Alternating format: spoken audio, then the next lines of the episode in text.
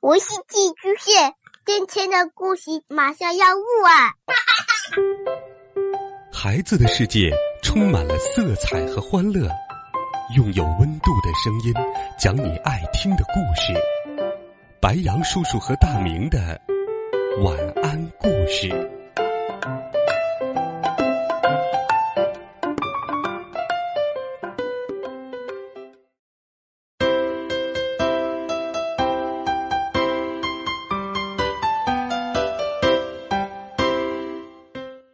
小朋友们，晚上好！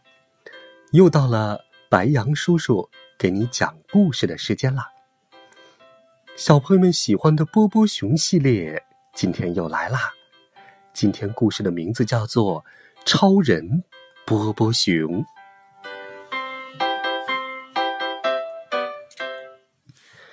一学期就要结束了，这天，咕咕哒老师说要举办一场。期末演出，大家都特别兴奋。课间玩耍的时候，小朋友们叽叽喳喳，说个不停，都在说演出的事儿。小狐狸福哥想唱歌，小兔子妮妮想跳舞，小鼹鼠麦壳想扮成骑士，小老鼠兄弟吗？他们什么都想试一试。午饭前。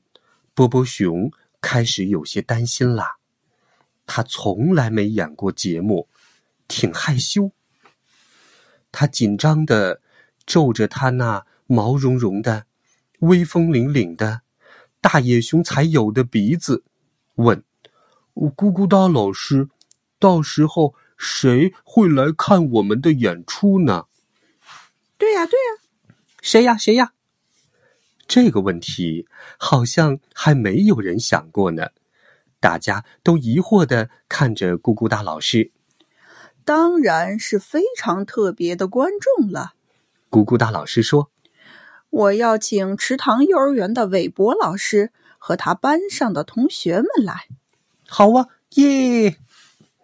咕咕哒老师把那封重要的邀请函递给小鼹鼠麦壳。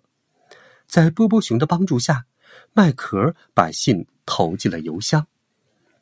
第二天，韦伯老师打开信箱，把邀请函大声的读了出来。特邀请各位于本周五光临本园，观看我们的期末演出。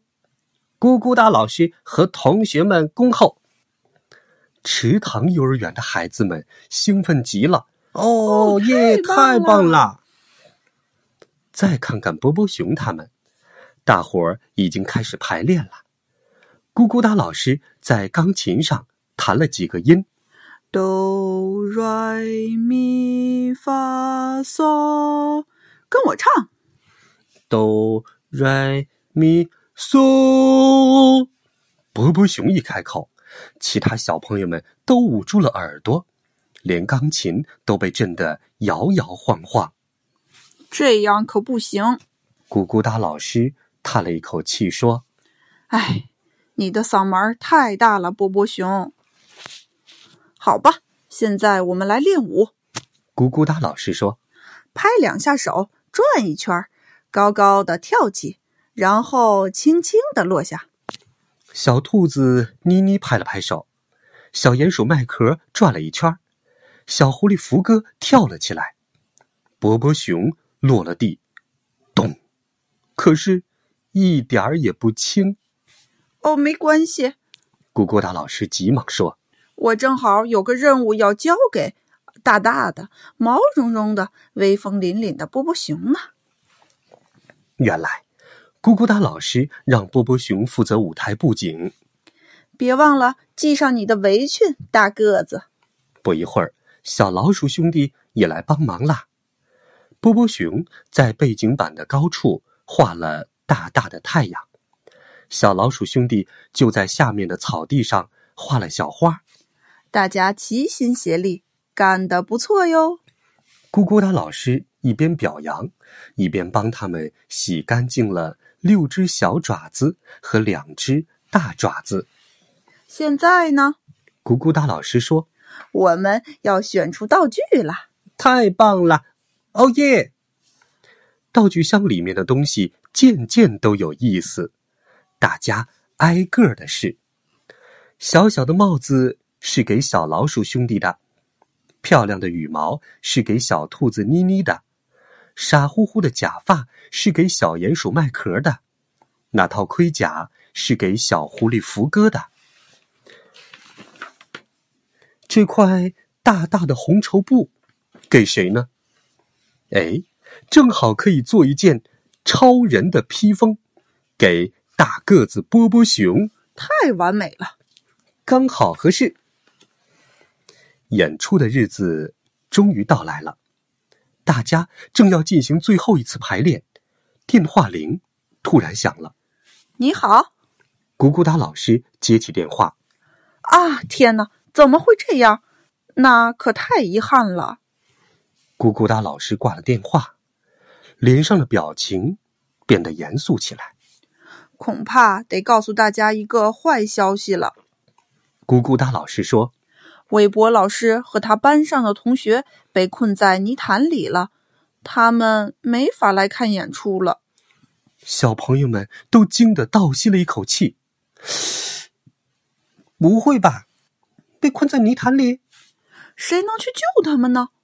突然，波波熊有了个好主意。只听得披风嗖的一声，波波熊就冲了出去。快回来，波波熊！波波熊，你要去哪儿？波波熊知道有一条通往泥潭的近道，他跑啊跑啊跑，那披风就在他背后飘啊飘啊飘。很快，他就找到了韦伯老师和池塘幼儿园的同学们。车轮深深的陷在泥潭里。小青蛙和小鸭子们看上去都特别沮丧。波波熊又是推，又是拉，他从头到脚都溅上了泥点，推呀，拉呀，他真的把大家从泥潭里救出来了。你真是个英雄，波波熊。韦伯老师说：“你一定累坏了吧，波波熊。”哦，超人波波熊，你救了我们！快上车吧，我带你一起走。出发！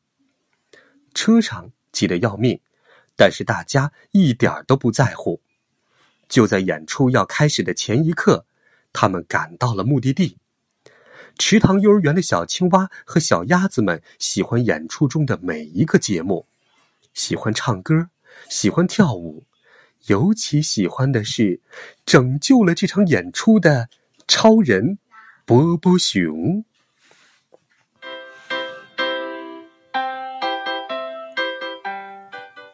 好了，小朋友们，这就是今天晚上的故事《超人波波熊》。一个人会唱歌，我们说他会唱歌；一个人会跳舞，那也很好，我们说他会跳舞。但是。我们不能说不会唱歌的就不好，不会跳舞的就不好。波波熊就是唱歌唱不好，跳舞也跳不好，但是这并不等于他不好，他不行。任何人都是有能力的，有短处的，不要沮丧。我们要知道自己会有的长处，于是小朋友们就会自信。满满啦！好了，小朋友们，晚安。